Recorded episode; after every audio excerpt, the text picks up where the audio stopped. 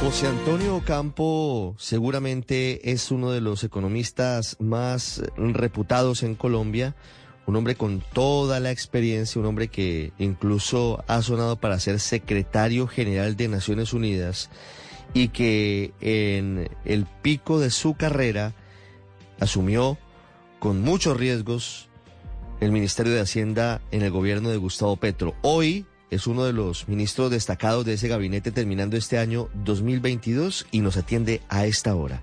Señor ministro José Antonio Campo, buenos días, bienvenido a Mañanas Blue.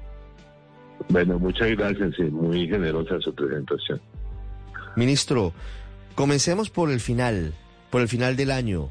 ¿Cómo termina la economía del país y por qué decidieron ustedes aumentar la previsión de crecimiento económico en este año a pesar de las dificultades que se han presentado en algunos sectores? Bueno, porque los datos han sido muy positivos, eh, eh, los que tenemos ya firmes son hasta octubre y creo que, eh, o sea, el crecimiento al 8.8 en nuestra última estimación es, es, pues es un cálculo correcto. Un cálculo correcto, ministro. La economía colombiana tiene un gran crecimiento, pero también se presenta un crecimiento muy grande en los precios, particularmente de los alimentos. Y haciendo cuentas con Paola Ochoa, que es nuestra experta en economía, estábamos viendo que seguramente en los últimos 25 años no habíamos tenido una carestía tan elevada. ¿Cuál puede ser el techo? ¿En qué momento puede verse un eh, descenso o que empiece a bajar el precio, sobre todo de los alimentos que tocan el bolsillo de todos los colombianos? Bueno, eh, hay que recordar que la inflación es un fenómeno mundial en este momento, no es un fenómeno eh, exclusivamente colombiano, ¿no? ahora sí esperamos ya a nivel mundial, parece que la inflación tocó techo, por ejemplo, Estados Unidos ya lleva reducción de, dos meses, en algunos países latinoamericanos también está bajando. Pues esperemos que Colombia, digamos, comience a bajar. El problema básico eh, son las condiciones climatológicas del país eh, que han hecho que la, oferta agrícola eh, disminuya. Digamos, si usted ve el dato del tercer trimestre, el único sector con crecimiento negativo fue el sector agropecuario por las condiciones climatológicas. Precisamente mi optimismo es que la, el cambio en condiciones climatológicas más eh, la, eh, la revaluación que hemos tenido eh, van a ayudar a, bajar la inflación de alimentos a comienzo del año entrante. Yo pues, todavía tengo la esperanza de que incluso el mes de diciembre haya, haya habido un poco de una pequeña reducción. Pero digamos, yo ya llegamos al pico y vamos para abajo. Pero así, ministro, como hace 25 años vivir no costaba tanto, asimismo, hace 15 años pedir prestado no costaba tanto. ¿Hasta qué punto comienza a pegarle a los hogares colombianos, al bolsillo de la gente, ministro, el alza de las tasas de interés del Banco de la República para intentar frenar precisamente esa carestía? Y si no, temen ustedes que, que el remedio pueda resultar peor que la enfermedad y frenando mucho el consumo también termine frenándose la economía en, total, pues, en, todo su conjunto. Bueno, digamos, aquí hay dos, dos elementos para responderle. El primer elemento es que el alza de tasas de interés que ha hecho el Banco de República, pues obedece eh, francamente a un, eh, a un fenómeno eh, internacional también. O sea, que todo el mundo, todos los países, todos los bancos centrales del mundo están aumentando tasas de interés. Curiosamente, América Latina, incluyendo Colombia, comenzó más temprano, pero en llevamos, varios meses con la Reserva Federal, que es el Banco Central de Estados Unidos, el Banco Central Europeo, y, todos los bancos centrales aumentando tasas de interés. Pues ahí, digamos, por ese fenómeno también internacional que esperamos que precisamente cuando comience eh, ya bajar la inflación a nivel internacional, ese, ese proceso se frene. Ahora, por el lado de, del, crédito al consumo, el crédito al consumo sí estaba creciendo muy rápidamente, incluso ya generando algún temor por parte de la superintendencia financiera, eh, pero digamos, ya está frenándose. Eh, ahora, eso, la tasa de interés puede ser una de las razones por las cuales, ya se frenó. pero yo le diría que es cierto, el crédito de consumo ha, eh, sido eh, un factor que ha aumentado el consumo este año, pero hay otro factor que va a ser positivo el año entrante, que es el aumento de los salarios reales, porque este año los salarios reales disminuyeron por la inflación alta. El año entrante, en la medida que baje la inflación eh, y con las alzas de salario, incluso el salario mínimo, va a haber un aumento de los salarios reales y eso va a contribuir al consumo. Sí. Ya vamos a hablar de salario mínimo y de desvinculación, desindexación de bienes y servicios al alza del mínimo, ministro. Antes quiero preguntarle acerca de su opinión sobre en qué momento debería empezar a disminuir ese incremento de tasas por parte del Banco de la República. La Reserva Federal ya empezó a dar señales en noviembre de ir en ese sentido. Estamos a puertas de empezar eh, el final de ese aumento de tasas de interés por parte del Banco de la República en Colombia?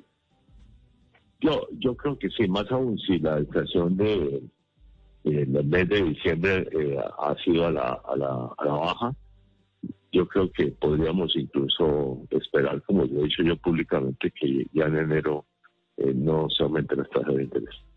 Sí, ese tema es fundamental, ministro, y, es una noticia importante la que usted nos da. Sigo con asuntos eh, cercanos a, todo esto que maneja el sistema financiero y le hablo de la tasa de usura.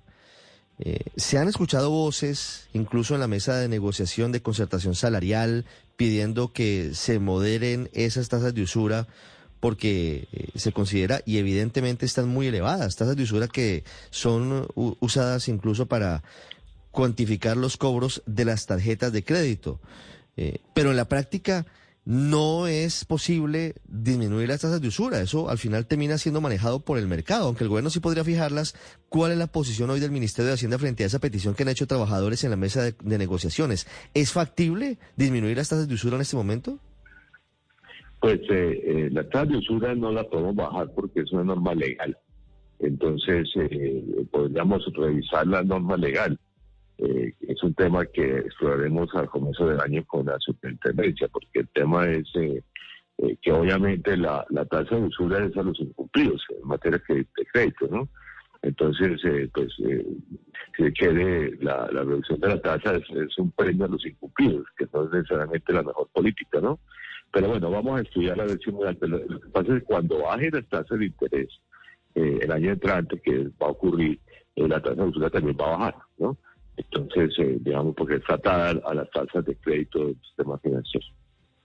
Dirían las abuelas, no es soplar hacer botellas. Para modificar las tasas de usura tendría que presentarse y tramitarse una ley en el Congreso, ministro, según le entiendo. Así es. Es, una norma legal que dice que es eh, una vez y media, es el 150% de, la, de, de un promedio de tasas de interés de créditos. Sí, ¿y el gobierno estaría pensando en promover una ley en ese sentido para modificar el cálculo de la tasa vamos, de usura? Vamos a ver si conviene y de todas maneras, reitero, a medida que bajan las tasas del año entrante, eh, van a bajar la tasa de usura. Sí, que sería una buena noticia, no solamente por un premio a los incumplidos ministros, sino porque muchas tarjetas de crédito se pegan muy cerca a esa tasa de usura que hoy está en el 41.4% efectivo anual, una de las más altas de toda la historia. Si se llega, y si llega a prosperar esa idea de ustedes de sacar eh, un decreto entonces para bajar la tasa de usura, eh, ¿en cuánto debería quedar, ministro? ¿Qué sería algo razonable, justo dado las situaciones actuales, dado las condiciones actuales y en donde se prevé para el año entrante, pues que más o menos la mitad del planeta va a caer en una recesión y nosotros vamos a crecer al 1, 1, 3? Eh, pues mire, le, digo, yo no tengo nada que declarar sobre la materia porque no es un tema que hayamos decidido. Ministro, le cambio de tema, le hablo de la desindexación de bienes y servicios que están hoy atados su incremento al aumento del salario mínimo. Hemos conocido un borrador de decreto recientemente que desvincula algunas cosas, pero las gruesas todavía están vinculadas al aumento del mínimo y eso podría hacer que, que no se sienta tanto el aumento del salario porque pues se, se lo tragarían esos incrementos. ¿Cómo va esa tarea del gobierno que también, según entiendo, fue un compromiso en la mesa de concertación salarial?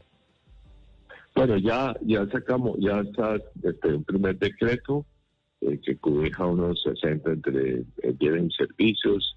Eh, está saliendo ya para la presidencia un segundo decreto y el último que estamos negociando es sobre el SOAT, ¿no? El manual del SOAT con el Ministerio de Salud. Pero digamos, digamos obviamente pues hay muchas cosas que no quedan desindexadas, pero vamos a, seguir trabajando. Que pasa es que muchas de las que quedan pendientes son por normas legales y por lo tanto no se pueden revisar a través de las normas existentes. Eh, pero en, la, en, el plan de desarrollo vamos a hacer unos eh, unas normas adicionales, incluyendo la creación de un nuevo índice que se da de inflación básica, que es el que utiliza el Banco de la República para decir tasas de interés, que es básicamente la inflación sin alimentos ni, ni, de, niveles regulados como la gasolina y, la, eh, y las tarifas de energía, de agua, etcétera. Sí, pero lo que le entiendo, ministro, es que antes de finalizar el año habría otros dos decretos para desindexar otros bienes y servicios del aumento del mínimo. Sí, ya, ya hay uno en presidencia, un segundo en presidencia para ha firmado por mi parte y por los otros ministros de los sectores respectivos y vamos a estamos negociando el último con, la, eh, con el Ministerio de Salud que es sobre algunas cosas de salud, eh, pero en particular la, tarifa de los SOAT. Bueno, que es un tema además importantísimo ese de los OAT, ministro, pero quiero preguntarle por otro tema del cual también estamos pendientes todos y tiene que ver con las grandes reformas del próximo año, como son la reforma pensional y la reforma a la salud. Y sobre la primera, pues por las preocupaciones tan preocupantes, las declaraciones preocupantes del director y del presidente de Convenciones, Jaime Duzán, en las últimas horas, en donde pues ha dicho palabras más, palabras menos, que lo que se quiere es usar esos recursos para construir el tren elevado, por ejemplo, que prometió el presidente en campaña entre Buenaventura y Barranquilla, sobre lo cual ha habido también desmentidos del propio gobierno nacional, todo tipo de aclaraciones. ¿Usted qué piensa? Piensa de eso, ministro? ¿Qué tan preocupante ve la reforma pensional de cara a lo que se viene diciendo por parte ni más ni menos que del presidente de Colpensiones?